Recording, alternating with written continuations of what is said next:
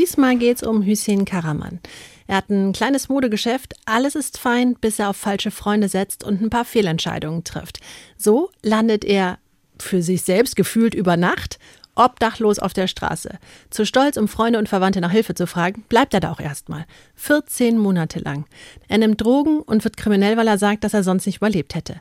Ein Zufall hilft ihm dann, wieder von der Straße wegzukommen. Hilfe und Anlaufstellen verlinken wir euch in den Show Notes. Ich wusste allerdings natürlich nicht, dass es in Hamburg eine sogenannte Pfandflaschenmafia gibt. Natürlich ist es dann auch wirklich echt nicht schön, wenn ich mit den Händen da irgendwie in diesen Tonne reingreifen Tonnen muss, reingreifen muss, ohne zu wissen, was sich dort erwartet. Wenn wir uns alle viel mehr gegenseitig helfen würden, dann würde es weniger so eine Situation Genau. geben. Der Gangster, der Junkie und die Hure. Ein Podcast von SWR3. Herzlich willkommen bei einer neuen Folge von GJH, der Gangster, der Junkie und die Hure noch im Titel. Schauen wir mal, ob wir es nächste Staffel ändern, denn es ist ja gar keine Hure mehr, die mir gegenüber sitzt, sondern eine Herrin. Genau, das Haar bleibt bestehen, aber der Job hat sich ein bisschen geändert. Ich bin Herrin bzw. Domina und wer mich weiterverfolgen möchte, findet mich unter dem Synonym Nina Worker. Hard. Work hard. Work hard. Okay. Betonung auf hard. Hard for the money. Und, Yeah, oh, she's working hard for the money. und die Sängerin, die ihr gerade gehört habt, ist mein guter Freund Roman Nepke. Yay, ein wunderschön. Auch bei mir, ach nee, bei mir gab es gar kein Haar, gar kein Edge, nur Coke. Aber dafür ein- 21 Jahre lang gefährliche Konsummuster. Und heute zum Glück nicht mehr. Ich bin am Start. Ja, jetzt arbeitet er nur zu viel. Wahrscheinlich alle Ja, gefährliche Konsummuster. shit. So, ich bin Maximilian Pollux, äh, meines Zeichens Sexsymbol. Sexsymbol, was sich auch selber vorstellt, ne? So Mach ich. Götter stellen sich einfach selbst vor. Nee, ja. Gott ist übertrieben. Ist naja, übertrieben? aber God Mode, haben wir das nicht gestern? God Mode. Aber heute geht es nicht um mich und auch nicht um euch, Pappnasen. Heute geht es um meine Lieblingspappnase. Hüseyin Kamal. Der ist, bestduftendste Mann im Raum. der ist ein, ich sag's euch, charismatisch, modisch, talentiert, Humorvoll. Super stylisch. jawohl, mehrsprachig. Rot anlaufend. Jawohl. Rot anlaufen. Ja, gut, dass es hier kein Bild gibt. Ich bin nämlich knallrot. Das- Danke für die fabelhafte Vorstellung, die jetzt aber nicht so ganz wahr ist. Äh, Doch, doch, das war alles dabei. Ja, Hüseyin, stell dich doch mal kurz vor, dann sag ich auch noch ein paar Worte zu dir. Ja, ich bin Hussein, ich bin 52 Jahre alt, Plattenmillionär. Also, Wow. nein, also ich habe auf Platte gelebt und ja, genau. Und darum wird es auch gehen. genau. Was heißt denn auf Platte? Auf Platte heißt draußen, also ohne Wohnung. Obdachlos. Platte Äh, gemacht. Genau, auf Platte gemacht, genau. Okay. Ja, ja. Und ja, bin jetzt seit äh, vier, also etwa knapp fünf Jahren vor der Kamera. Was machst du da? Ich habe als Statist und als Komparse angefangen und habe jetzt seit äh, ein, zwei Jahren so meine ersten kleinen und etwas größeren Nebenrollen. Cool. Du bist ja ein besonderer Typ. Vielleicht kann die Nina so ein bisschen beschreiben, was wir uns, was wir gerade sehen. Äh, Thema Tattoos, du bist sehr tätowiert. Also, was für die ähm, Allgemeinheit vielleicht schon extrem wäre. Du hast Tattoos im Gesicht, am Kopf, auch ein Spinnennetz auf der Stirn. Deine Hände sind tätowiert, deine Arme. Ähm, du trägst auffälligen Schmuck, tolle silberne Totenköpfe sich an deinem Handgelenk, Handschellen auch als Armband und Kette und auch äh, mehrere Armbänder und eine Uhr. Also wenn es gleich mal hier klimpert, weil wir auf Glastischen arbeiten, wisst ihr Bescheid. Du hast ein etwas weiter aufgeknöpftes Hemd Bis zum Bauchnabel. mit ähm, blauem Paisley-Muster und ähm, ja, bist äh, leicht gebräunt, sehr schön gestutzter grauer Bart, gut geschnittenes, äh, grau meliertes Haar, ähm, sehr maskuliner Typ und guter Körperbau. Es ist ein Mensch, der auf seine Optik achtet, würde ich behaupten. oh ja, das, das würde ich auch. Und er riecht unfassbar gut. Daraus entsteht eigentlich gleich die erste Frage bei mir. Dadurch, dass du Platte gemacht hast, ist das, da sahst du ja wahrscheinlich nicht so aus, oder war das doch so? Überhaupt nicht. Also, also meinst du mit den Tätowierungen? Nee, mit- die mit Tattoos, dem- mit die dem Tattoos Style. waren schon da, aber es ist, es ist mit Worten eigentlich kaum zu beschreiben. Du bist lost. Aber Fertig, komplett. Also die, die Körperpflege, Seele, es ist alles letztrangig. Das Einzige, worum man sich kümmert, ist einfach so, wie komme ich jetzt ganz schnell an Material ran? Was heißt Material? Drogen. Ich war ja, als ich auf der Straße war, auch extremst drogenabhängig. Und von welchen Substanzen? Ich habe nur Kokain konsumiert. Nur. Nur Kokain konsumiert. Also normalerweise, wenn du auf der Straße bist, willst du ja die Realität einfach ein bisschen ausblenden. Und da habe ich Leute gesehen, die haben alles genommen, was sie in die Finger bekamen. Ja, von Klebstoff über äh, billigstes Material, also irgendwie Speed oder, oder Ecstasy-Tabletten. Das habe ich alles gar nicht probiert. Schore. Das kenne ich ja nicht. Ne? Ich bin einfach nur, dass ich so ein bisschen, oh, dass ich alles irgendwie so nicht mehr an mich ranlassen konnte, habe ich, habe ich sehr viel Kokain konsumiert. Ähm, ist das deine Leiche? Also die dritte Staffel äh, GJH ist ja Leichen im Keller. Nicht ganz. Zu der Leiche kommen wir noch. Äh, Nee, jetzt. Wir kennen uns ja schon eine Weile. Wir haben ein, ein, ein ganzes Projekt zusammen Mhm. Ja, gemacht. ja. Wir haben wirklich lange zusammen gearbeitet auch. Ja. Und äh, ich halte ganz, ganz große Stücke auf dich. Und ich weiß, dass es für dich auch gar nicht so einfach ist, über das alles zu reden. Ne? Ja. Ähm, es gibt Teile von dem Ganzen, die dir leichter fallen und Teile, die ein bisschen schwerer fallen. Ja. Also du kannst jederzeit auch sagen, so hey, da möchte ich nicht reden. Aber ich kenne dich ja eben, das, was man gerade sieht, nämlich dieses Gepflegte. Das ist ja, das ist dir ja wichtig. Und das ist ja was, was, glaube ich, wenn man obdachlos ist, ja, was man, wie du, wie du schon gesagt hast, Ja. nicht aufrechterhalten kann. Na, Hat es Narben hinterlassen, so, dass du das nicht machen konntest? Ich kann zum Beispiel auf äh, eine Situation mal eingehen. Ich bin ja auf der Straße von einem Fotografen angesprochen worden und bin dann zum Film gekommen. An diesem Filmset habe ich auch einen großen Auftrag bekommen für einen Werbespot. Den habe ich gemacht und dafür gab es dann 2000 Euro Gage. Das war in meiner Situation natürlich eine Menge Geld. Richtig fett. Ja, das war richtig schön und da st- stand ich dann irgendwo davor. Da habe ich gesagt, okay, kaufst du dir jetzt irgendwie Material nach? Oder siehst du zu, dass du erstmal Boden unterm Füßen kriegst? Und mit diesen 2000 Euro bin ich nach Hannover gegangen und habe mir für zwei Monate ein Monteurzimmer gebietet. Wow, aber sehr vernünftige Ja. Entscheidung. Also ich habe dann zwei Monate im Voraus bezahlt, habe gesagt, ich brauche das Zimmer. Und die erste Amtshandlung, die ich in dieser Wohnung gemacht habe, war zwei Stunden am Stück duschen. Wow. Du stehst unter diesem fließenden heißen Wasser. Es ist ja nicht nur so die körperliche Reinigung, ich musste auch die Seele so ein bisschen reinwaschen. Und dann habe ich zwei Stunden am Stück geduscht. Also es war schon irgendwo so der Drang da. Ich bin ja früher richtig gut gepflegt rumgelaufen. Ich hatte Anzüge, immer äh, vom Feinsten, immer frisches Hemd an und so weiter. Und diese Zeit war mal kurz vorbei. Ja? Und ich musste da wieder zu dieser Form zurück. Ich hatte so ein wahnsinniges Bedürfnis nach Gepflegtheit, nach dieser Reinheit. Das war immens. Ich habe eigentlich zwei kleine Fragen gleich. Wie lange warst du obdachlos? Und vor allem, weil du gerade gesagt hast, ich habe früher Anzüge getragen und so, was hat dich in die Obdachlosigkeit gebracht? In die Obdachlosigkeit. Ich war 15 Jahre selbstständig in Hannover, hatte so eine kleine Boutique. Dann bin ich mit der Boutique mal so ein bisschen rumgewandert, also immer so Pop-up-Stores gemacht. Dann, äh, also ich war jetzt nicht so ganz unerfolgreich, war jetzt auch nicht so mega erfolgreich, aber so, dass es für mich wirklich gereicht hat. Das war so eine One-Man-Show. Ich hatte, äh, konnte meine Mieten zahlen, konnte mir was zu essen holen. Ich hatte ein Auto und äh, hatte dann irgendwann so eine kleine anderthalb Zimmer Eigentumswohnung und es lief eigentlich alles wie am Schnürchen. Und nach und nach kamen dann immer so die, äh, ja, ich sag mal so, die vermeintlichen Freunde, die es immer gut mit einem meinen und mach dies und mach das und mach jenes. Und dann hatte ich zu der Zeit auch eine Partnerin, die es jetzt auch nicht sehr gut mit mir meinte.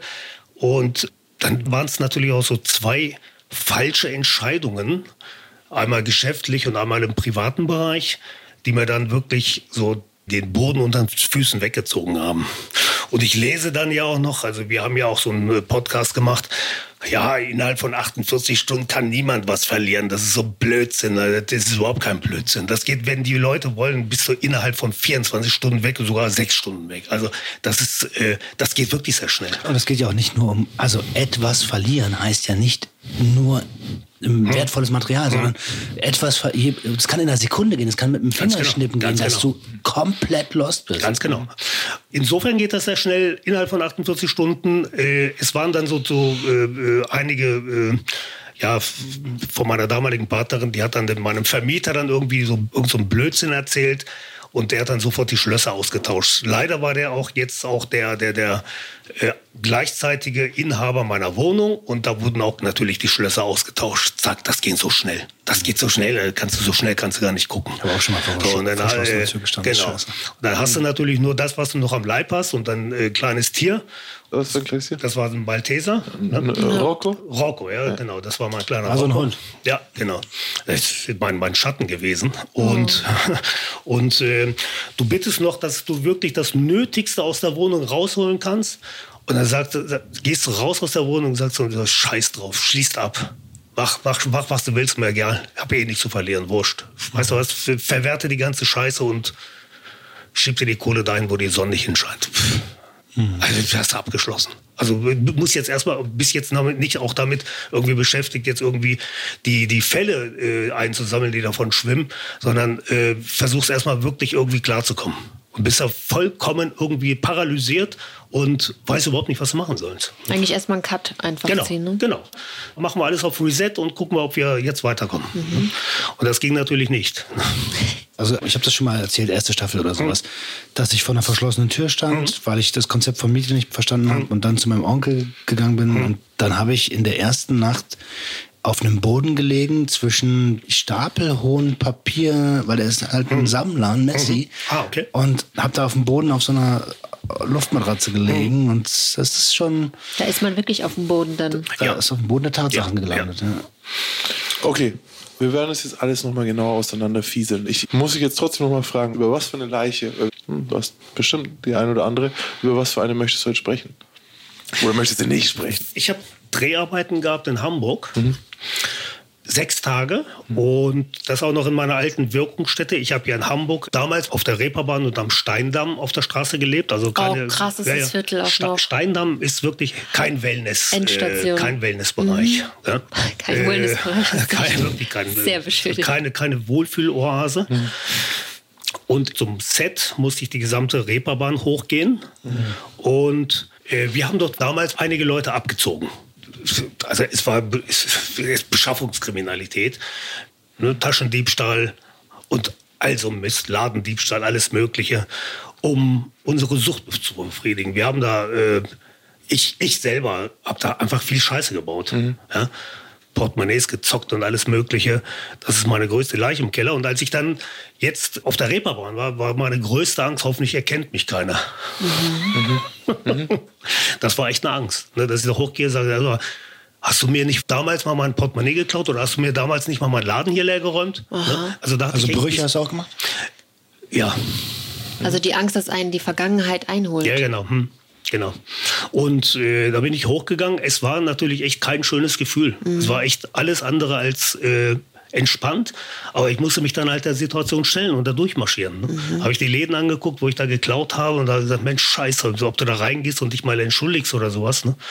Aber Wie bist du denn dann von Hannover nach Hamburg gekommen? ich bin im Mai 2017 in Hamburg angekommen. Und ich musste weg. In Hannover kannte mich ja jeder so als einigermaßen, also so, die Leute dachten ja wirklich, mir scheint die Sonne aus dem Hintern. Es ging mir ja nicht schlecht. Hatte Das muss ich auch mal kurz zwischenrufen. Du hast eine sehr, sehr positive Ausstrahlung. Wenn du den Raum betrittst, es, also es gibt keinen, der nicht mit dir sympathisieren kann, irgendwie, glaube ich. Das ist äh, so ein Phänomen bei dir. Das Licht geht an, ne? Ja, bei, manchen ja, geht das. Licht aus, bei dir geht's ja, an. und du hast ja auch auf relativ großem Fuß gelebt. Also du hast ja jetzt nicht, äh, du hast jetzt nicht einen armen Eindruck gemacht, sondern du hast immer, wie du schon gesagt hast, gut gekleidet, auch, Ja, mit, genau. Auch in. Also, wie war der da- Lifestyle da, da, war, Der Lifestyle war relativ, äh, also relativ bodenständig. Okay. Es war die vollkommene Zufriedenheit. Ich hatte ja wirklich keine Sorgen. Ich konnte die Kosten decken. Natürlich gab es dann auch mal so ein bisschen äh, dunkle Wolken, äh, zogen dann mal auf. Es gibt, es ist ja mit so, als in der Selbstständigkeit ist das ja wirklich mit Höhen und Tiefen. Dann hast du Ein Sau, vom Finanzamt. Genau, saure Gurkenzeit. Also insgesamt war es so, zehn Monate hast du mit so einer kleinen Pommesbude, nenne ich die jetzt mal, äh, äh, also das war so eine Klitsch- Klitschboutique. Äh, zehn Monate hast du äh, weniger als ein Hartz-IV-Empfänger und zwei Monate hast du mehr als ein Chefarzt in der Klinik. Und in, im Average stimmt die Sache. Also im, im Durchschnitt bist du ganz gut gefahren. Ich hatte so, also war jetzt keine Protzkarre, war so ein normaler Golf. Den habe ich gehabt und dann halt gut gekleidet, gut gepflegt, aber so, so teuer habe ich, also richtig Okay. so opulent und mondän, das, das, war, das habe ich Okay. nicht gemacht. Hast du zu der Zeit schon konsumiert? In sehr großen Abständen. Da hatte ich dann immer so, so ein Ritual, immer so zum Abschluss des Monats, wenn der Monat gut gelaufen ist, gönnst du dir mal so einen kleinen Urlaub. Mhm. Ich hatte ja in der 15-jährigen Selbstständigkeit auch als One-Man-Show nie Urlaub gemacht. Ich war sechs Tage, zehn, zwölf Stunden selber im Laden Teilweise habe ich sogar sonntags da umdekoriert oder den Laden gereinigt. Ne? Alter, Buchhaltung Vater. gemacht. Also war, war, macht ja auch Spaß, war ja mein eigenes Ding. Und also das war 15 jetzt, ne? Jahre lang. Genau. Mhm. Und jetzt haben wir ja im Laufe des Podcasts äh, schon gelernt, dass es verschiedene Konsumformen gibt. Mich interessiert das natürlich besonders, auf welche Art du das Kokain konsumiert hast, denn hier haben wir natürlich verschiedene Abhängigkeitspotenziale, mhm. ob du das dir äh, nasal konsumierst. Ausschließlich. Ausschließlich. Ausschließlich. Okay. Ausschließlich. Denn der, der inhalative Konsum, mhm. das Rauchen, was dann Crack wäre, Willen, oder der IV-Konsum also, ist ja, ja, extrem viel ja. potenter. Ja. Nee, da habe ich noch nicht mal irgendwie die Ambition gehabt, das auszuprobieren. Erstmal fand ich es durch die nasale Einnahmeform, ich fand es einfach ein bisschen mondäner. Ne? Also, Hat das auch zu deinem Stil gepasst? So, so ein bisschen? Ich, ja, ich, so lifestyle vielleicht auch, sich die Nase ziehen. Ne? Genau, Irgendwie so ein genau. bisschen auf, ja, so draufkommen. Ja, es war mondän. Und ich habe bei, bei mir war es dann auch ganz, ganz wichtig, es ausschließlich zu Hause. Hm. Ich habe es draußen noch nie gemacht. Also selten. noch nie irgendwo draußen, bei Freunden auch nicht, weil draußen brauchte ich immer einen klaren Kopf. Mhm. Ja? Zu Hause, in meinen eigenen vier Wänden, konnte ich eskalieren oder was weiß ich, und wenn ich mir da den Slip über den Kopf ziehe, äh, das, das ist dann meine Sache. Aber äh, draußen, ich wusste ja nicht, wie ich reagieren könnte Mhm. auf irgendwelche, triggert. auf was mich triggert, auf Blicke, auf irgendwelche äh, äh, Situationen. Und äh, draußen ha- hatte ich wirklich dann die Fähigkeit, es, also wirklich die Finger davon zu lassen. Mhm. Nur in meinen vier Wänden. Wie sah das dann an deinen vier Wänden aus? Wie sah so eine Eskalation aus? Also hast du dir dann Musik angemacht? Hast Jo, du dann. Ja? Genau, genau. Du hast alleine gefeiert. Genau, es war einfach wirklich wie, als wenn man sich so, so, so eine Flasche Hennessy XO aufmacht und Von welchen, also eine Flasche Hennessy ist ja für eine einzelne Person auch sehr viel. Ach so, nein, nein. Also wenn man sich eine Flasche Hennessy aufmacht, in den Schwenker und einen Schwenker Ah, trinkt und das okay, war's. okay. Ah, Also okay. ich hatte äh, genügend Vorrat zu Hause und da ist man dann wirklich so konsequent gewesen und nicht rangegangen und hat gesagt, so, okay, pass auf, da nehme ich mir jetzt, was weiß ich, 05 oder 0, 075, Mhm. pack mir das weg und den Rest äh, äh, in, die, in die Geldkassette und mit dieser Menge habe ich mir dann einfach so einen schönen Abend gemacht, Musik-DVD reingemacht oder, oder äh, einfach einen Spielfilm geguckt, ganz entspannt zu Hause gelegen und fertig. Da hätte ich jetzt eine Frage an dich, Roman. Ist das äh, deine, wäre das ein kompetenter Konsum in deiner ähm, Wahrnehmung? Ja, total. Also da gibt es eine, da gibt's eine Konsumregel, einmal im Monat, nicht mehr als das, den Rest packe ich weg, ich gehe da auch nicht ran. Also das ist schon ein ziemlich kompetenter Konsum. Vor allem auch, ich gehe nicht, ich, ich bleibe für mich, weil ich sage, ich werde dann ein bisschen so, dass ich eigentlich nicht mit anderen Leuten unbedingt das brauche. Sehr Auch sehr verantwortungsvoll. gerne. Und ich, und ich, und ich denke so, äh, krass. Das hätte ich, Das ist also, eigentlich das das- hätte ich nie gekonnt. Ne? Ja. Ich hatte ja schon längst eine schwere Substanzgebrauchsstörung, als ich dann überhaupt erstmal zu Kokain gekommen bin. Das hätte ich nie geschafft. Wäre wie was übrig lassen.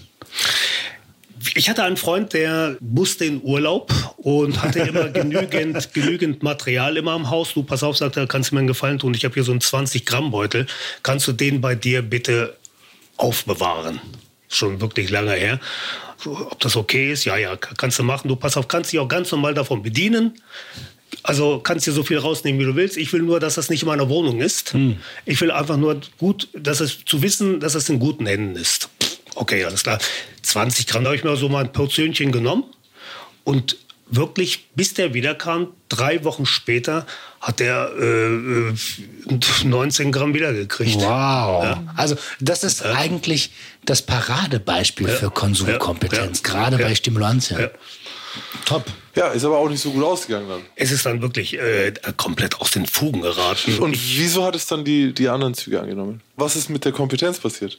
Genau. Also als dieser ganze Super-GAU dann eintrat, äh, äh, mit Laden verloren und Wohnung verloren und alles Mögliche, war das der einzige Haltegriff, also der einzige Sträum, an dem man sich, äh, Mit Mann meinst du? also ich, ne, also ich musste schnell diese Situation, diese Haltlosigkeit, die musste ich dann irgendwo genau wegschieben. Ja. Also ich bin, ich bin überhaupt nicht klargekommen. Und dafür hast du dann Kokain Ja. statt zu benutzen missbraucht. Ja, genau. Ah, ah, schade, ey. Genau. genau. Ja, schade. Und das, also das volles Rohr. Also wirklich aus Ja, du hast ja Volldampf aus allen Rohren. Du hast ja jetzt auch kein Zuhause mehr, wo du sagen kannst, okay, hier ist dieser regelmäßige Konsum in, in meinem geregelten Leben, sondern jetzt ist dein Leben nicht mehr geregelt und, und es gibt auch kein Zuhause mehr. Wie kann ich mir das denn vorstellen mit der Eigentumswohnung und Auto? Und wo ist das alles hin? Ähm, also, wenn jemand auf einen anderen Brast hat, dann brauchst du nur das Finanzamt anrufen und sagen, anonym, der unterschlägt Steuern oder der hat Schwarzgeld, was ich natürlich nicht hatte. Wie soll das gehen?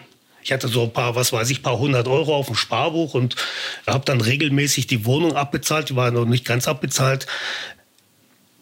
Die Finanzbehörde, die Steuerfahndung, muss jeder anonymen äh, Anzeige von Amts wegen nachgehen. Und das tun die auch. Und das machen die natürlich mit einer Brachialgewalt, das kannst du dir nicht vorstellen. Von einer Minute auf die anderen sind deine Konten gesperrt. Da kommt dann wirklich jemand vom, von der, vom Landkreis und kratzt dir sofort erstmal die Zulassung ab, nimmt die Nummernschilder mit und da bist du erstmal erledigt, bis die, bis die Sache geklärt ist. Da, da, da, da machst du nichts mehr. Das ist aber Da- du, auch sehr kommst an dein, du kommst an dein gelaufen. Konto nicht mehr ran. Du kommst an nichts mehr ran.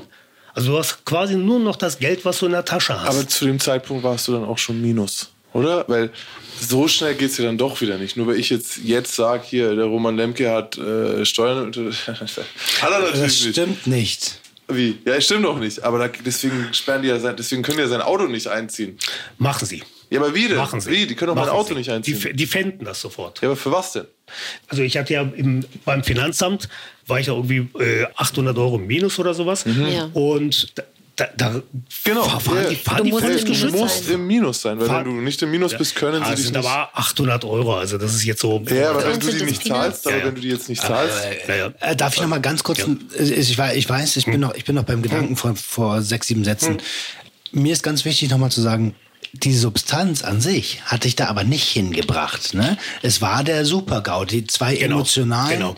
Dinge, die dich hintergangen haben, die Genau. dich gebrochen haben. Genau. Und dann hast du die Substanz missbraucht. Das Genau. war nicht die Substanz schuld daran. Die Substanz eigentlich nicht. Also da war genug zu Hause. Man hat die Schublade zugemacht und sagt so, genug für heute. Du hast auch eher als Genussmittel genutzt Genau, in guten ja. äh, Momenten Genau, genau. als, als Genau. Betäubung. Ich sage das halt, weil immer noch sehr viele Menschen glauben, dass eine spezielle Substanz oder Substanzen Hm. schuld an missratenen Lebensläufen sind. Und das ist natürlich nicht der Fall. Das heißt, der Auslöser waren andere Dinge. Hm. Genau, genau. Um das halt wirklich von mir wegzuschieben, weit, weit weg, war die einzige Möglichkeit, die ich dann gesehen habe, dort dann Vollgas zu geben. Also sei noch mal ganz klar gesagt, dass der Besitz, der Konsum und der Kauf, aber auch das Einführen von Kokain ins Land natürlich illegal ist. Ne? Also wir wollen hier nichts romantisieren, wir wollen einfach nur darüber sprechen, wie es war. Ganz wichtig, unbedingt, weil eine Freundin hat mir irgendwann mal die Augen geöffnet und sagte, diese Droge hat den Raum für Emotionen bei dir komplett leergefegt. Du bist ein richtig mieses Schwein geworden. Du warst früher so ein liebenswerter Kerl. Das war doch das, was du wolltest. Deswegen hast du sie ja genommen. Genau. Und schön ist es nicht. es ist einfach nur schrecklich. Toll, dass sie dir das so ins Gesicht gesagt hat, aber und dass du es auch heute so ja, das, das, das, Da brauchst- weh und gut. Charakter für, ne? Da Ja. brauchst du brauchst Ja. Charakter für. Ja. Und jetzt bist du raus. Jetzt ist das Auto weg, jetzt ist die Genau. Wohnung weg. Die Rocco ist noch weg. da. Genau. Warum ich aus Hannover weggegangen bin, da waren wir vorhin, mir ging es ja ganz gut. Und plötzlich stehst du vor dem Nichts. Und da musst du schnell weg. Die Leute kennen dich irgendwie als, dem geht's gut, alles Paletti. Ich wollte nicht, dass die mich am Boden sehen. So, nächste Station, wo dich keiner kennt, nah und wo du dann trotzdem irgendwie so den, den Kontakt hast, Hamburg. Aber du hättest doch fragen können, Freunde. Hey Leute, bei mir sieht es gerade nicht gut aus. Ja, warum hast du das nicht gemacht? Das machst du nicht. Das macht es. Also ich habe ich hab mich geschämt. Ich habe mich in Grund und Boden geschämt. Also da waren Leute hinterher, die haben das mitgekriegt. Bist du bescheuert? Ey, wir haben hier eine freistehende Wohnung. Da hast du erst mal ein Jahr mietfrei wohnen können. Da Möbel. Möbel alles drin und so weiter. Das war habe ich erst hinterher erfahren. Du bist so im Delirium. Wie du immer an der Stelle dann sagst, du. Immer wenn es dir, wenn's dir, Ja, wenn's ich- dir so ich dir bin- nahe ich kommt. bin- ich bin- ein anderer fragt sofort. Ja. Weißt du, ein anderer geht keinen Tag auf die Straße, sondern fragt sofort. Ey, also kannst du nicht sagen, du fragst nicht, Ja. sondern ich, ich auch gerade frag sagen. nicht. Ich frage nicht. Ich frage einfach nicht. Ich habe mich in Grund und Boden geschämt. Also du hast den Glaubenssatz anscheinend in dir, ich muss es alleine schaffen. Ähm, Ein Mann zeigt keine Schwäche. Ja, das äh, ist, äh, steht ziemlich weit oben. Mhm. steht ziemlich weit oben. ja. Aber es gibt ja einige Leute, die erst, also entweder zu spät oder Ja. kurz bevor Ja. es zu spät ist, um Hilfe fragen, Ja. weil wir viele diese Glaubenssätze Ja. haben, so ey, Ja. du darfst keine Hilfe annehmen. Ja. Da muss ich alleine durch. Ja. Ich schaffe das schon. Das darf Auch, man auch, ja. die, auch die Familie habe ich dann komplett rausgelassen. Mein Vater ist im südniedersächsischen Raum und hat sich dort äh, genügend aufgebaut. Mein jüngerer Bruder, der hat dort, der ist im Besitz von Eigentumswohnungen. Ja. Gehst du nicht hin. Aus Scham. Ja, klar. Also ich gehe hin. Du, äh, auch. nee, heute, Ich, auch. heute. ich gehe nicht. Also Ich ich, auch. gehe nicht hin. Heute ich auch gehe nicht? nicht hin. Heute auch nicht? Nein. Ah. Nein, nein, nein. Nein, nein. Krass, auf keinen Fall. Auf keinen Fall. Da, bei uns also kommen ja nun etwas aus dem anderen äh, Kulturkreis. Willst du sagen, woher deine Wurzeln sind? Meine, meine Eltern, äh, die Wurzeln sind in der Türkei. Mhm. Und da kann ich mit so einer, mit so einem Paket zu Hause nicht ankommen. Das geht nicht. Weil das eine Schande wäre? Ja, natürlich. Klar, Aber dir total. würde geholfen werden. Das weiß ich auch nicht. Also, Es kann auch sein, dass du fallen das kann, da kannst du auch sagen, äh, pass auf, hier, Tür vor der Nase und pff, sieh zu, wie du klarkommst. Okay. Ne? Ja, okay, das, ist, Griffe, ne? Das ist dann die größte. Also das war eigentlich so die Angst. das erklärt natürlich nochmal was. das war ja. nochmal die Angst, äh, die äh, wirklich dort auf der Matte zu stehen und dann gesagt zu bekommen, Psst, Ist das dann Sheriff, Sheriffs? Sheriffs ist, genau, ja. Unehren, also ehrenlos. Genau, Ne? genau, ja. Und äh, dieser Situation wollte ich mich halt nicht stellen. Ne? Das sind ja auch Glaubenssätze, die als Kind Ganz genau, schon in ganz dich genau. eingetrichtert Ganz genau, ja. wurden. Genau. Jetzt, aber weil das ist für mich so ein bisschen dieses, ich bin ja mal mit Hund auf Flucht und so und ich hätte alles zurückgelassen, aber Genau. den Hund halt nicht. Nee, den habe ich mitgenommen. Genau. Und wir sind dann zusammen in Hamburg gelandet. Ich hatte eine Tasche ausschließlich äh, für ihn.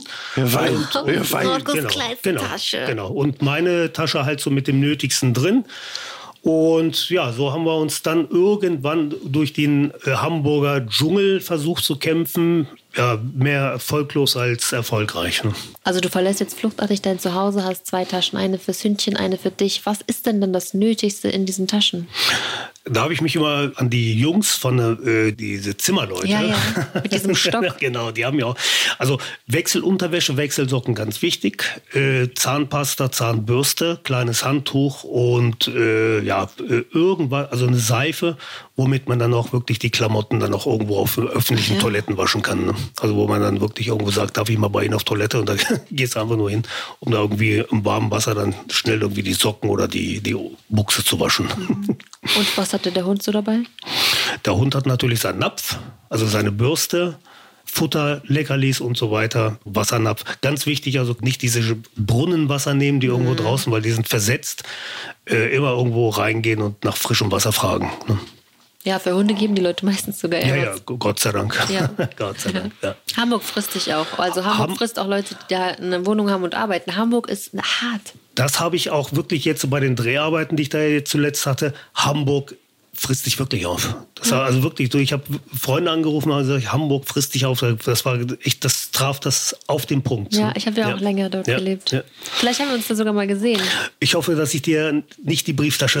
Nein, mir wurde noch nie meine Brieftasche geklaut. Ich hatte immer meinen Hund dabei. Ähm, also dann geht man hin, jetzt kommt man an und eigentlich bist du ja komplett ziellos. Weil normal das Erste, was ich mache, wenn ich aus dem Bahnhof komme oder Ja. wie auch immer ich ankomme, ich suche halt mein Hotel. Na, Und wenn du aber keins hast, ja. Oder halt eine Wohnung. ja, oder die Wohnung, also oder ich gehe das dorthin, Ziel wo ich halt, ne? ich habe ein Ziel. Also ich weiß, wo ich an dem Tag hin will.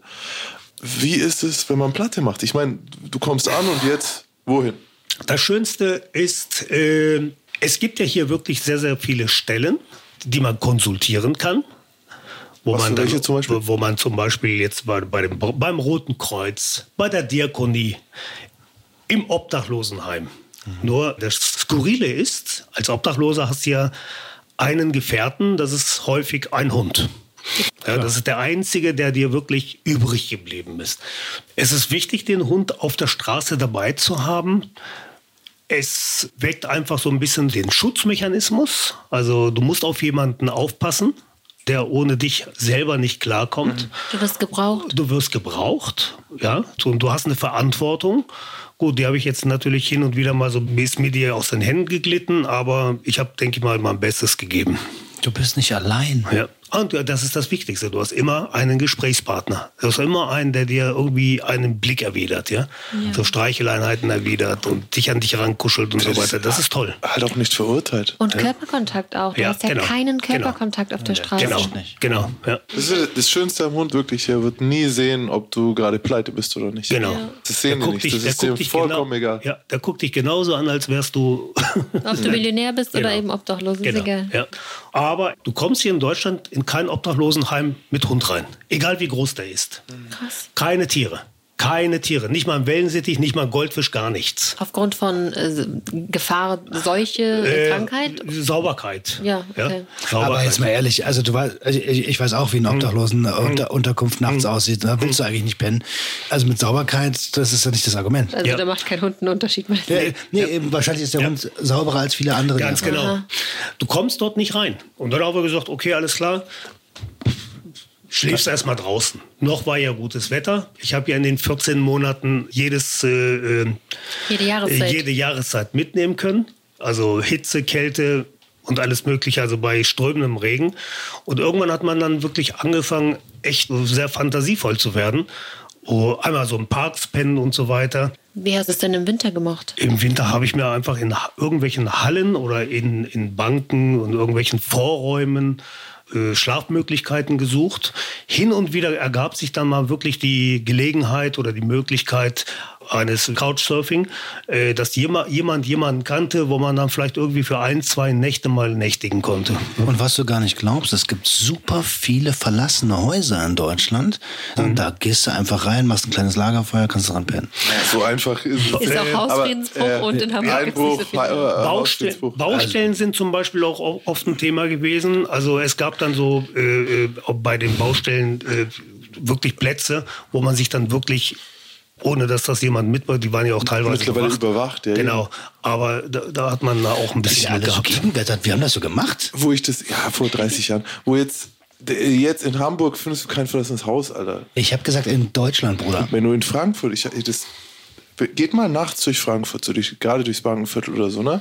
Und guckt euch diese Foyers an, die diese Wolkenkratzer haben. Ja. Das sind Theaterhallen Ja, ja, mit ja. Kronleuchtern, mit verschiedensten Lichtanlagen so. Und da drin sitzt dann dieser eine Pförtner auf diesen 400 Quadratmeter und davor schlafen Menschen auf Ganz der Straße genau, auf dem ganz Boden. genau, so. Und das ist so zum Kotzen, Ja. dass wir eine, einen Betontempel für eine Bank haben, der der Eingangsbereich dieses Scheißgebäudes Ganz ist genau, ja. und davor die Menschen Ganz genau. keinen Platz haben. Kannst dich nicht mal mehr auf Banken legen, weil die alle mittlerweile so gebaut so- sind, mit dass so Riegeln. Ja, ja. Ja, ja. Kannst dich nicht mehr Also das wäre wirklich, das wäre eine Maßnahme irgendwie, diese wunderschönen Foyers Ja. nachts Ja. zu öffnen.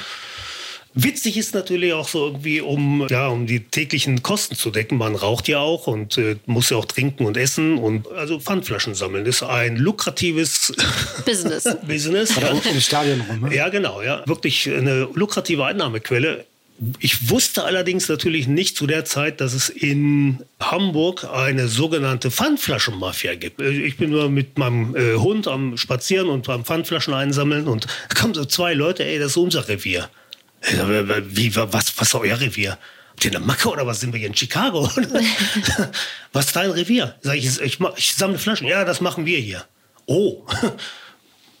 Die Herrschaften, entschuldigen Sie.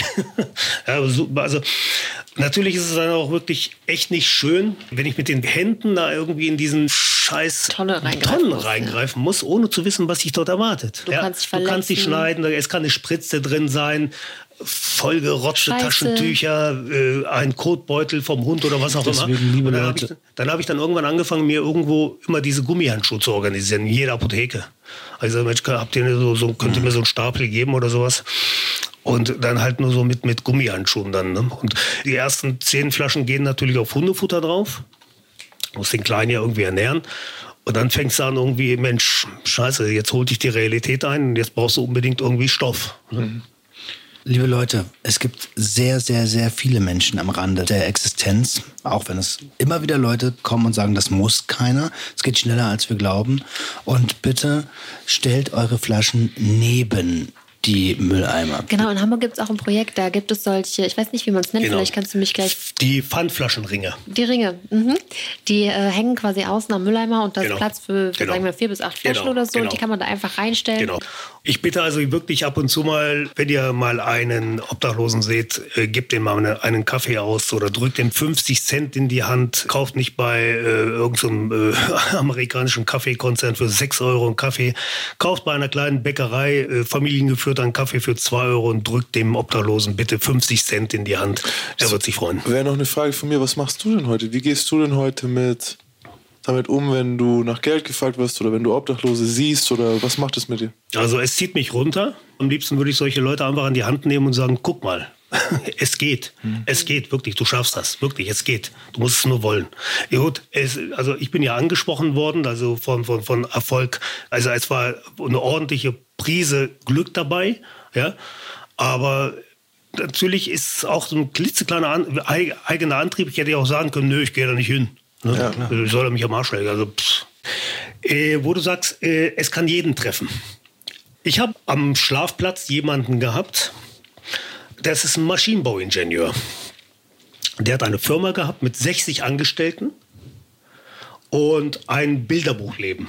Also Sportwagen, Frau, zwei wunderschöne Kinder, er hat mir Bilder gezeigt, die er so in seinem, in seinem kleinen Album hatte. Und also recht erfolgreiches Unternehmen mit CNC, Frästechnik und alles Möglichen. Und 60 Leute bei ihm in Lohn und Brot. Jetzt kommt er irgendeinen Abend nach Hause. Er, musste, er sagte, ich bin jeden Morgen um 8 im Büro und um, vor 23 Uhr habe ich nie Feierabend gemacht. Kommt irgendeinen Abend nach Hause, liegt sein allerbester Freund mit seiner Frau im Bett. Scheidung eingereicht. Ende vom Lied war, dass sein ehemals bester Freund jetzt in seinem Haus, was er schon vor einigen Jahren abbezahlt hat, mit seiner Frau und seinen Kindern wohnt, die Autos fährt, die er früher gefahren hat und, und, und. Wenn jemand kommt und sagt, das kann mich nicht treffen, das kann mir nicht passieren, Das kann so schnell gehen. Ne? ich, ich komme aus dem Kopfschütteln nicht raus. Wie, wie kann man sowas sagen? Zur ganzen Wahrheit gehört leider auch, und das ist, äh, das will er bestimmt am wenigsten hören, Ja. aber wenn du den ganzen Tag nicht zu Hause bist, irgendwann entwickeln sich Dynamiken und wenn du es gibt verschiedene Lebenssäulen und wenn du eine nicht bedienst, die Familie äh, oder Freunde, dann suchen die sich andere Wege. Ja. Ich will nicht sagen, dass es richtig ist. Ne? Ich will es auch nicht legitimieren. Ja. Ich will nur sagen, Aktion, Reaktion. Wenn du deiner Familie so eine richtig schön, also eine gute Sicherheit bietest. Ich bin selber da- so jemand. Ich acker den ganzen Tag. Genau, so, da musst du natürlich auch irgendwie mit gewissen Entbehrungen rechnen, dass du sagst, okay, der Mann ist jetzt von 8 Uhr bis, bis 23 Uhr im Büro, sorgt aber dafür, dass wir ja wirklich richtig schon in einem schicken Haus wohnen und es an uns nichts mangelt.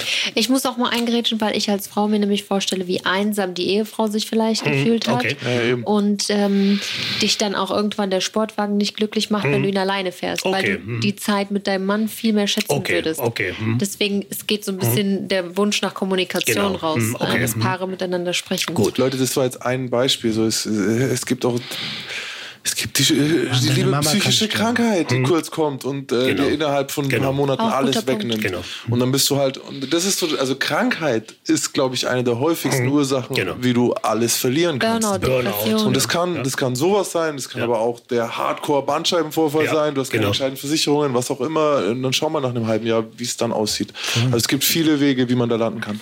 Jetzt bist du unterwegs, hast deine Tasche, deinen Hund, bist auf der Jagd Zwei nach. Taschen. Zwei, Mhm. Zwei Taschen. Taschen, genau. Zwei Taschen und. Schläfst an verschiedenen Orten. Wie, wie hast du die anderen Leute erlebt? So, ich meine, man hat Zeit zu beobachten so ein bisschen, oder?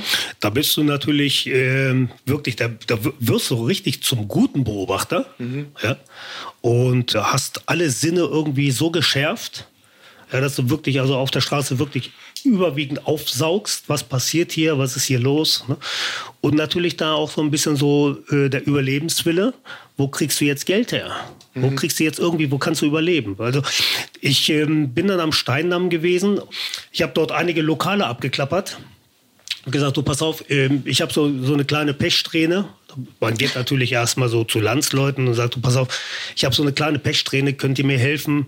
Wenn ihr Essen vom Vortag habt, bevor ihr es wegschmeißt, könntet ihr mir das irgendwie in so eine kleine Schale packen und ich ne, hol's ab und äh, bevor es irgendwie weggeschmissen wird, würde ich es gerne essen und ich Vollkommen legitim. vollkommen legitim und einige jagen dich da aus dem Laden raus. Aber einer war ganz besonders toll. Der sagte, pass auf, sowas gibt es bei uns hier nicht. Du kommst jeden Tag hierher, wann du möchtest, setzt dich dort an den Tisch,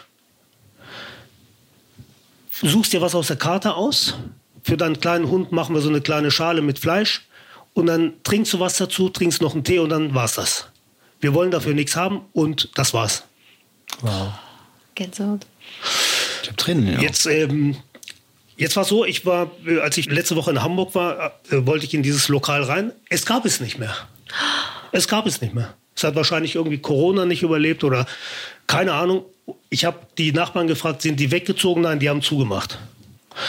Die Läden, die mich rausgeschmissen haben, die gab es noch.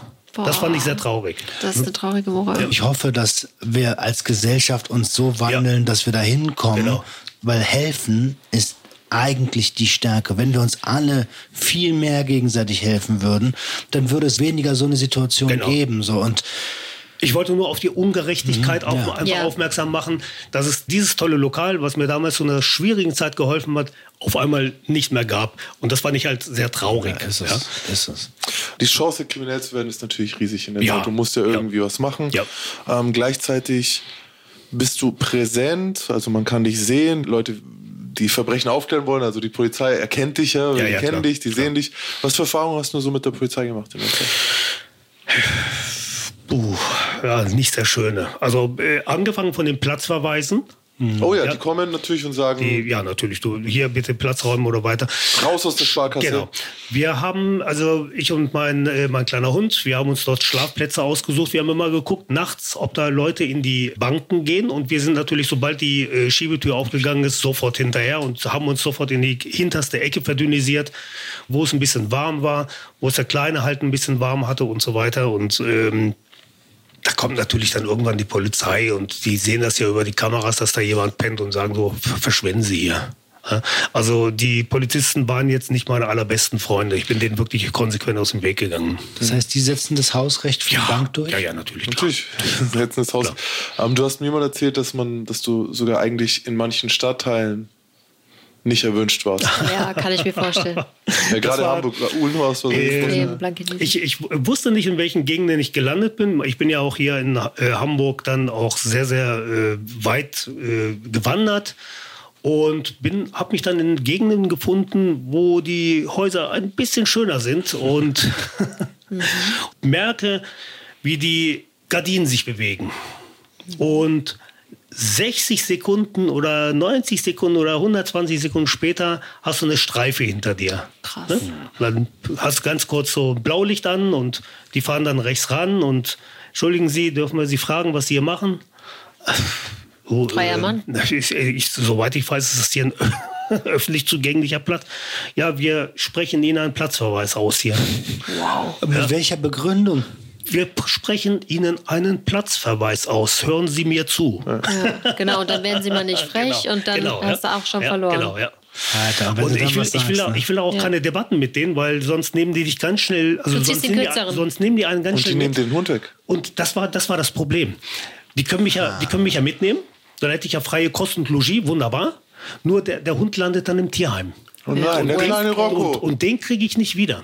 Ja, Den Nee. musst du dann wirklich raus bezahlen. Ja, klar, und Ja? du musst nachweisen, dass die Umstände jetzt passen Genau, und dass genau. du ein genau. Und Lebens- dann habe ich gesagt, ja, ja, ich verschwinde schon, ist gut, sorry, tut mir leid, Herr Officer, und äh, dann gehst du, gehst du halt woanders hin. Ne? Eins, zwei, eins. Das heißt, wie, wie sieht denn dein Alltag aus? Du stehst auf, wahrscheinlich viel zu früh, hast wahrscheinlich auch richtig scheiße geschlafen, weil es ist immer irgendwie eine Geräuschkulisse. Es ist Dann Lärm. musst du Kohle ja. machen. Ja, es ist Lärm. Du lebst in den Tag hinein. Also in, die, in den ganzen letzten Jahren habe ich wirklich mit aller Macht versucht, dann die, wirklich diese Zeit mal hinter mir zu lassen und die aus dieser Präsenz mal rauszudrücken, es zu vergessen. Natürlich tut es auch wirklich mal gut, darüber zu sprechen und das auch mal zu reflektieren. Was hast du zu der Zeit gemacht? Mhm.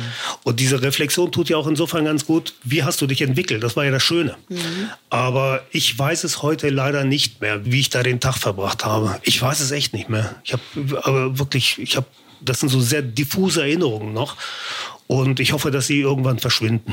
Was hat es mit deinem Stolz gemacht? Was macht äh, das eine mit meinem Stolz? Also ich glaube, das Wort hast du dann erstmal temporär so aus deinem Vokabular gestrichen. Mhm. Ja. Das hast du erstmal komplett über Bord geworfen und ich glaube, das hast du nicht mehr. Hat man dann auch noch weibliche Bekanntschaften? Also, wenn du keinen Stolz hast, lernst du vielleicht auch eine Frau kennen oder gar nicht? Nein, Findet man Gefährten? Nein, nein, nein, nein, nein, nein. Man also, ist komplett isoliert. Ja, ja. Du warst komplett ja, isoliert. Ja, Aber ja. manche Leute machen ja dann irgendwie Gemeinschaften und sagen, also ich gehe da klauen, du holst schon mal hier was und, ja, die hatten wir. Okay. Jetzt kam dann irgendwann der Dude äh, mit den Fotos. Hat dich gesehen, hat gesagt, wow, krass, halt, ne, äh, Contentbrille auf, ey, der, der, hat ein Gesicht, der hat eine Geschichte. Der hat Charisma. Der, den will ich äh, fotografieren. Und er hat zu dir gesagt, hey, kann ich dich fotografieren oder wie, oder was? Ich kann mich noch genau an den Tag erinnern. Das hat so aus Eimern gegossen und wir haben uns dann irgendwie unter so einem Vorbau äh, gerettet und da kommt so ein Fotograf und ey, darf ich mal ein paar Bilder von dir machen und so. Und äh, ich war sowieso noch komplett auf Sendung und so im Delirium und hatte schon wieder so Entzugserscheinungen. Und ich sage, ey, den brauche ich jetzt so dringend wie ein Loch im Knie. Und äh, was, was, was will denn der jetzt von mir? Äh, ich sage, und ich war der Meinung, das ist so ein Fotograf, der macht da irgendwie so, so, so, so Bildband über Obdachlose und verkauft das schön oder macht da irgendwie so eine Galerie mhm. und stellt uns alle damit aus. Guck so, mal, so Hamburgsstraße genau, und genau, noch erniedrigender für genau. dich eigentlich. Gibt es ja auch voll viele, die sagen, hey, ich, ich und sich selbst dann den, den, den, Fame genau. äh, nehmen auf, ja. eure, auf euren Rücken. So. Ja. Den habe ich weggejagt. Ich verschwinde, sag ich will, kann, ich will nicht, dass du Fotos von mir machst und so. Oh, pass auf, sagt er, wir, es sieht folgendermaßen aus. Wir drehen gerade einen, äh, einen Film mit Armin Rode hier in Asklepios Kliniken, äh, hättest du da Bock mitzumachen? Ich sage, nein, ich bin kein Schauspieler, hau ab, sag, lass mich in Ruhe und so. Ne? Vor allem glaubt man auch erstmal nicht, dass es echt ist, wenn man denkt, der verarscht einen. Ja, ja, genau. Das, ich, weil ich hatte ja in dieser, in dieser Branche hatte ich ja noch nie irgendwie Zugang. Mhm. Ich hatte da äh, überhaupt keine Ahnung. Und der war wirklich lästig wie eine Klofliege. Äh, der, der ließ nicht locker, sagte, du pass auf, ich brauche dich da wirklich. Also äh, du passt da ganz gut rein und so. Ah, was soll ich denn da spielen? Ja, ein Junkie. Äh, du musst gar nicht spielen, Bruder. Ich habe gesagt, okay, ja, hast, dann gab er mir seine Karte und schrieb, schrieb hinter die Karte dann und dann bitte da an der Klinik sein und da unten beim Pförtner melden und äh, es sind dann zwei Drehtage. Ne? Du hattest eh keine Termine gehabt. Ich, ich, ich, zu der Zeit hatte ich frei und habe mich dann einfach mal eine Woche später dort in die Klinik gemacht, hatte den Hund bei einem untergebracht, der jemand kannte, der auch wiederum jemand kannte. Der Hund äh, hatte ein Dach über dem Kopf und äh, sein Futter und alles war safe. Ich komme an diesem Set an, also eigentlich so an diesem Platz und da war so ein riesen Parkplatz, so wirklich größer als ein Fußballfeld und überall standen da diese Sattelschlepper drauf und diese siebeneinhalb Tonner und alles mögliche. Das war schon groß. Dann. Ja, war riesengroß und war wirklich eine große Geschichte. Und komme ich an dieses Set an, und bin auch wirklich sehr freundlich dann begrüßt worden. Und Hattest du vorher die Konditionen schon geklärt? Bei mich hat eben schon gewundert, dass deine erste Frage nicht war, was kriege ich denn dafür? Das war mir egal. Ich wusste, dass es irgendwas gibt. Er hätte, er hätte auch mir einen Zehner geben können. Ich wusste, dass es da irgendwie was Essbares und was Trinkbares gab. Und äh, also die Gage war also überraschend gut. Ich habe damit nicht gerechnet.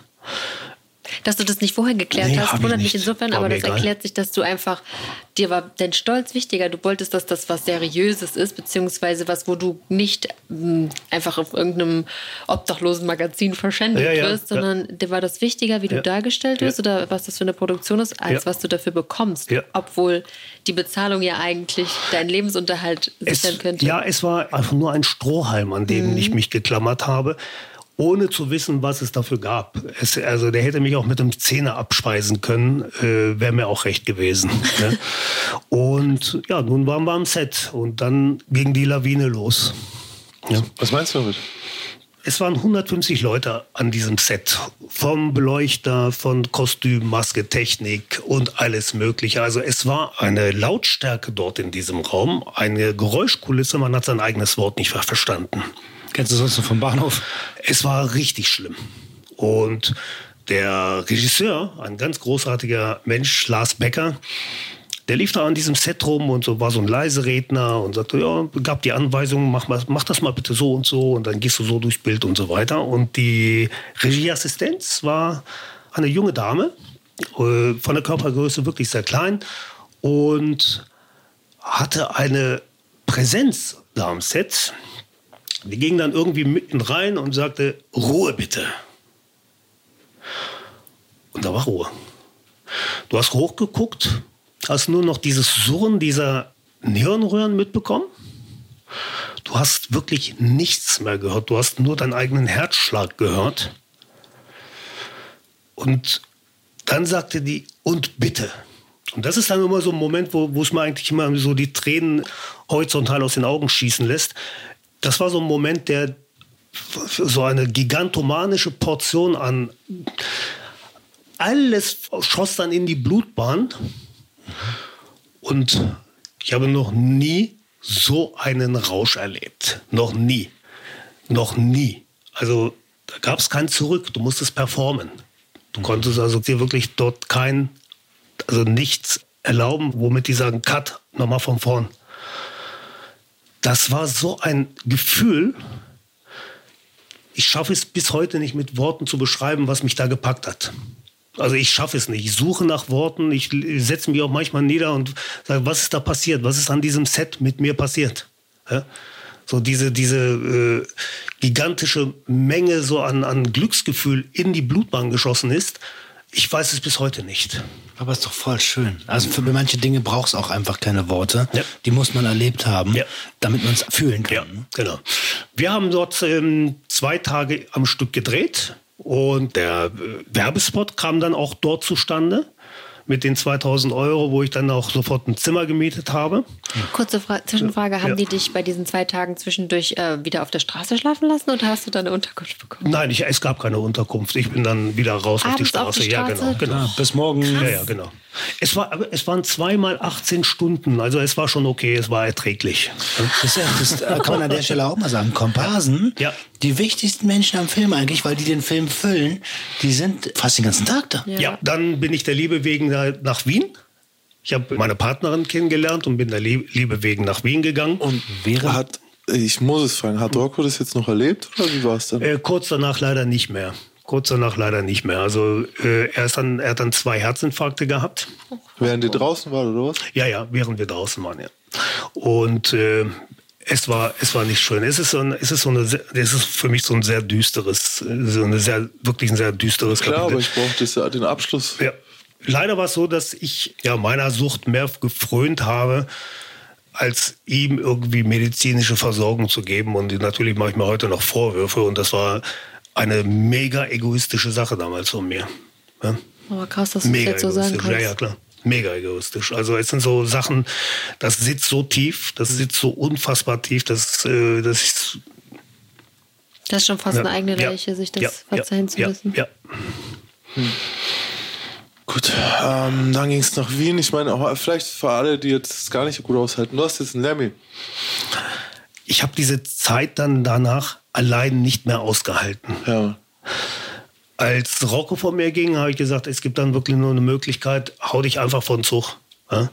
Ich halte das nicht aus. Und äh, zu der Zeit kam dann eine Freundin aus Schleswig-Holstein, sagte, du pass auf, äh, gib mir mal die Telefonnummer von der Züchterin, hast du die noch? Ja, und ich sage, das ist die und die. Du, das, dann kam sie ein paar Tage später wieder, die hat einen neuen Wurf. Fahren wir dahin, ich bringe dich dahin und du holst dir einen neuen. Ich sage, ich bin, glaube ich, gar nicht prädestiniert für Hunde. Äh, vielleicht sollte ich mir lieber, weiß ich nicht, äh, irgendein anderes Tier zulegen. Nein, nein, sagt sie. Wir fahren da jetzt hin und du holst dir einen neuen. Weil ich möchte nicht, dass du dir die Lichter ausknipst. Also das war wirklich eins, also das war der tiefste Punkt in der Laufbahn, den ich hatte mit dem Verlust meines eigenen, also meine, meines einzigen Gefährten. Wie oft hast du an Wie hast du denn daran gedacht? Also du hast ja jetzt schon zweimal innerhalb von, von drei Sätzen gesagt, ja, Lichter ausknipsen, vor den Zug schmeißen. Ja, zweimal. Also zweimal stand ich echt schon kurz davor. Mhm. Ich habe das, ich, ich hab das nicht gepackt. Ich habe das echt nicht gepackt. Das ist auch unerträglich, ja. Ja. Aber warum bist du allein? Also ganz allein. Ja, und, und, und, machst dir da auch noch die Schuld. Ja, genau. Hm, genau. Aber jetzt hast du einen Lemmy. Jetzt ist der Lemmy da, das ist der Urgroßneffe von dem Rocco. Dazu ja, können wir auch sagen, genau. dass Rocco auf deinem rechten Daumen steht genau. und Lemmy auf deinem genau, linken. Genau, ja, genau. Und du bist super mit Hunden. Du bist sehr, sehr gut mit Hunden. Also meine Hunde lieben dich. ich, ich liebe jede Lakritznase. Ja. Hm. Naja, du bist jetzt nach Wien gekommen. Du hm. hast eine Frau kennengelernt. Hm, genau. Ähm, wie, wie schnell ging das nach dem, sagen wir mal, nach dem 2000 Euro Werbespot? Also da warst du ja noch Single und genau. hast du dadurch dann eine Frau kennengelernt? Äh, wir haben uns irgendwie über die sozialen Netzwerke kennengelernt und sie sagte, Mensch, ähm, irgendwie so, ich habe äh, sowieso mal irgendwann in Hamburg zu tun, ich besuche dich mal in Hannover. Äh, in Hannover? Gesagt, in Hannover. Ich habe ich, ich hab mir das Monteurzimmer ja in Hannover gemietet. Ah, okay. Genau. Ich bin ja wieder zurück und habe gesagt, okay, hier Ab kennst du die Hut.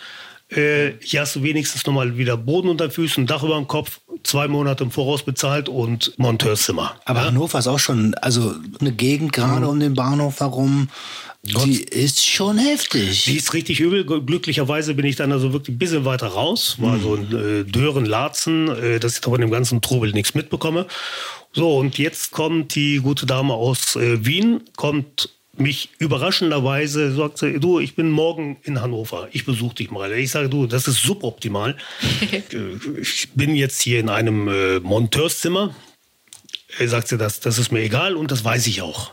Ja? Ich äh, habe das schon irgendwie im Gefühl gehabt, aber ich komme dich trotzdem mal besuchen. Ach krass. Ja, ja. Hat sie aber auch gute Antennen gehabt. Ja, also Jetzt kommt die Dame am Freitagabend, ich hole sie vom Zug ab. Wir haben ein, wir haben ein wunderschönes Wochenende, in dem wir den ganzen Samstag Simpsons geguckt haben oh. und, und, und, und äh, Pizza gegessen haben. Und Sonntag muss ich sie um 15 Uhr zum Zug bringen. Da fährt ihr Zug. Sie sagt, du, pass auf, du hast alles Notwendige dabei. Du hast deinen Hund dabei, du hast deinen Rollkoffer dabei, ich komme gleich wieder. Und zwei Minuten später steht sie auf der Matte mit einem Zugticket nach Wien.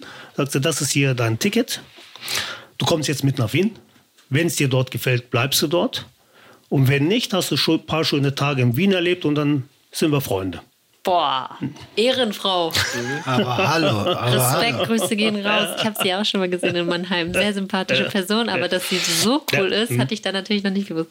Ja, und dann habe ich in Wien wieder komplett von unten angefangen, habe mir dort Filmaufträge gesucht und bin natürlich auch gleich schön in die Pandemie geschlittert. Ja? Ah, wo, es dann überhaupt keine, wo es dann überhaupt keine äh, Filmaufträge gab und so weiter.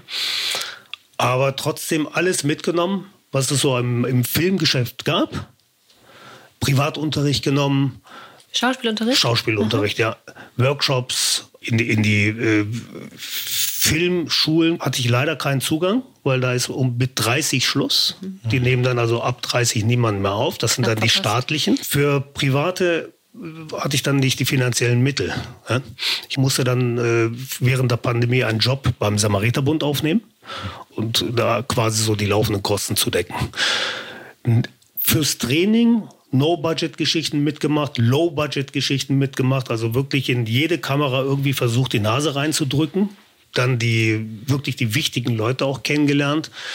Regisseure, Produzenten und so weiter. Glaubst du, es ist eher ein Vorteil oder ein Nachteil mit so einem sehr einprägsamen Gesicht? Weil ich habe auch schon öfter vor der Kamera gestanden früher, bevor ich als mhm. Domina hauptberuflich mhm. gearbeitet habe. Und ich habe immer so den O-Ton gehört, ja, in dem und dem Format warst du jetzt, bist jetzt erstmal ein halbes Jahr verbrannt. Wie siehst du das? Also denkst du, so eine einprägsame Erscheinung mhm. bringt dir mehr Rollen oder ist schwieriger, viel zu finden hier? Es gibt so Momente, wo ich natürlich so diese äußerliche Darreichungsform als jetzt nicht so optimal finde, weil wenn du einmal kurz im Bild warst, da sagt der Regisseur dann wirklich, also da bist du jetzt so omnipräsent, du bist zu markant. Mhm. Ja? und baut dich dann auch aus dem Bild raus. Die Chancen stehen natürlich allerdings dafür umso größer, etwas größere Rollen zu bekommen, mhm. teilweise auch Sprechrollen. Ja, also ich, ich mime jetzt bisher immer so den bösen Gangster, ja, den, Ach, Geldein den, den, Geldeintreiber, den Türsteher, den Diskotheken äh, oder den Mafia-Paten oder sowas oder den Bodyguard, den Leibwächter.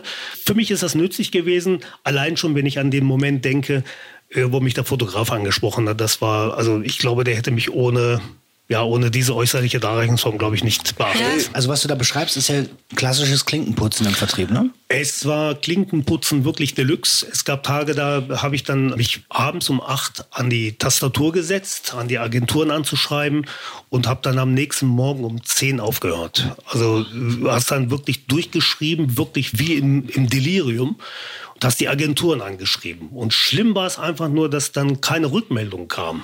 Ja? Man verliert auch so ein bisschen den Mut, wenn natürlich ja, auf tausend Anfragen irgendwie 20 20.000 Mal die Sache an, die, an den Haken gehängt. Ja. Mach ich nie wieder, so ein Mist, und, äh, ist doch alles Käse und ich habe doch sowieso keinen Erfolg und so. Ne? Voll wichtig, weil ja. jetzt spricht ein erfolgreicher Mensch gerade, mhm. aber ähm, dass der Weg nicht immer geradlinig läuft, vergisst man schnell, wenn man so jemandem zuhört. Aber ja. auch, ja, dein Weg war natürlich immer mit Höhen und Tiefen. Ja, was kann man noch sagen? Ey, uns beide kannst du sehen, äh, hier bei Aufbruch. Genau. Da hast du mit mir zusammen, ja. haben wir ein halbes ja. Jahr lang gedreht. Ja. Ein Funkformat. Ein ja. Funkformat. War sehr schön. War, war halt eine unheimlich schöne Zeit. Ey, denen geht es auch allen gut, den jungen Menschen, die da dabei waren. Es war wirklich, die sind alle cool mit uns. Und dann habt ihr wirklich eine tolle Arbeit gemacht. Du auch, Alter. Eine Frage haben wir schon noch. Wie hat sich denn das mit dem Kokain entwickelt? Ah. Kannst du dich an die Situation erinnern, als die Regieassistenz gesagt hat, und Ruhe bitte? Mhm. Da war Ruhe. Da war Ruhe. Du hast deine Berufung gefunden. Dieses Adrenalin, was dir da so durch die Blutbahn schießt, das kann dir nicht mal feinstes bolivianisches Marschierpulver geben. Das war ein Glücksgefühl. Ich habe echt gedacht, ich berühre den Himmel mit den Fingern. Wow. Ja, ich kämpfe oft mit Tränen, wenn ich diese Geschichte erzähle. Es ist, es ist wirklich. War deine Rettung. Ne, manche Sachen muss ja. man nicht beschreiben ja. können, aber äh, um, um die Story zu schließen, ja. ne, nicht, dass irgendjemand draußen denkt, ja, okay. Ja, was, was mit, ja, hin und wieder hat man mal so, so gesagt, äh, probierst es nochmal und ja, äh, erfolglos probiert und dabei ist es geblieben. Mhm. Sehr gut. Und ähm, deine Beschaffungskriminalitätsleiche, die wir am Anfang mhm. aufgebahrt haben? Ist eine gefälschte Uhr, die ich verkauft habe. Und damit ähm, ja, aus den Augen, aus dem Sinn. Können wir die begraben? Äh, ich bin verknackt worden dafür. Ah. Ich habe äh, an Straf, also dem äh, Geschädigten ist also ein Schaden entstanden in Höhe von 5000 Euro plus die ganzen Gerichtskosten. Ich zahle also jeden Monat halt einen gewissen Obolus an die Staatskasse äh, und bin irgendwann damit durch. Und damit wird dann die Leiche endgültig begraben? Endgültig hoffentlich. Also du zahlst rolly, sie noch ab? Rolly, ja, rolly. Genau, genau, ja. Okay. Da machen wir den Sack hier zu, den Sarg machen wir hier zu. Teşekkür Schön was. Danke, Ey, äh, dass du da warst. Schreibt uns gerne noch eure Meinung. Äh, wir wollen euch ja nicht vergessen, ne? Man swr3.de. Und jetzt sind wir raus. Gut. Ciao. Der Gangster, der Junkie und die Hure. Ein Podcast von SWR3. Und hier haben wir noch ein paar Ausschnitte eurer Mails an uns, eingesprochen von unseren Profisprechern. Wenn ihr uns eine Sprachnachricht schicken wollt, ist das natürlich möglich. swr3.de Hi ihr Lieben. Julias Folge war wieder mal super spannend. Ich bin Sozialarbeiterin im Jugendamt. Ich folge hier eurem Aufruf, mit ein paar Fakten aufzuräumen, die häufig nicht bekannt sind und auch etwas unklar waren. Erstens. Das Jugendamt hat keine Entscheidungsmacht, wenn es um Sorgerechtsfragen geht. Das dürfen nur Richter. Mal hören die auf uns, mal nicht. Wir dürfen natürlich Sorgerechtsverfahren anregen. Side Fact, egal wie, wir sind eigentlich immer der Sündenbock. Zweitens. Die Hürden für einen Sorgerechtsentzug sind ultra hoch. Wir sind mit Anträgen zum Sorgerechtsentzug leider oft erfolglos, weil zu wenig vorliegt, was das rechtfertigen würde. Drittens. Das Umgangsrecht ist vom Sorgerecht unabhängig. Julia fragt in der Folge, warum Eltern ihre Kinder noch im Heim besuchen können, auch wenn sie sich unzuverlässig oder arschig verhalten. Genau deswegen. Eltern haben ein Recht auf Umgang mit ihren Kindern und andersrum, auch ohne Sorgerecht. Viertens. Wir tauschen uns sehr regelmäßig aus mit den stationären Jugendhilfeeinrichtungen. Klar zählt deren Meinung zur weiteren Unterbringung der Jugendlichen, aber die Maßnahmen sind teuer und müssen gut begründet sein. Stimmen Eltern oder Vormund zu, dass die Kids in einer Einrichtung bleiben und sie sich dort gut machen, würde ich persönlich nach Möglichkeit keine Maßnahme beenden. Ihr drei seid einfach so unglaublich menschlich und sprecht mir häufig aus der Seele. Macht weiter so. Viele liebe Grüße, Hanna. Hey ihr drei, aus eurem Podcast habe ich schon sehr viel für mich mitgenommen. Beim Thema Lehrer in der Folge von Julia würde ich gerne noch was anmerken. Wie soll ein Lehrer den vermeintlichen Kratzer einer Katze als Ritzen erkennen? Er muss doch dem Schüler erstmal glauben, was er erzählt. Warum wird den Eltern immer mehr erleichtert, die Verantwortung für ihre Kinder nicht zu übernehmen? Ist das nicht ein Fehler im System und in der Gesellschaft? Der Missstand besteht aus meiner Sicht darin, dass ein Lehrer oft weder die Möglichkeit hat, noch die Mittel, so zu handeln, wie es wünschenswert wäre. Geschweige denn, dass sich manche hinter Arbeitslast, Datenschutz und Chancengleichheit wegducken. Ich bin begeisterter Fan, wollte darauf aber einfach mal hinweisen. Liebe Grüße an das gesamte Team Jagge. Und Leute, niemand ist allein. Hi, ich bin Emily Glaser und ich hoste den Podcast Der König von TikTok. Darin geht es um Thomas Gehornauer oder wie er auf TikTok bekannt ist, König Thomas. Er trägt eine Krone und Umhang und ist dort ein richtiger Star mit Millionen von Klicks. Die TikTok-Teens lieben ihn und tanzen mit ihm in seinen Livestreams, seinen Audienzen. Aber die meisten haben keine Ahnung, wen sie da feiern. Sie haben keine Ahnung, was Thomas Gehornauer gemacht hat, bevor er zu König Thomas wurde. Und glaubt mir, egal was ihr jetzt erwartet, die Welt des Thomas G. Hornauer ist noch viel wilder, als ihr es euch vorstellen könnt. Trust me. Den Podcast Der König von TikTok gibt es exklusiv in der ARD-Audiothek.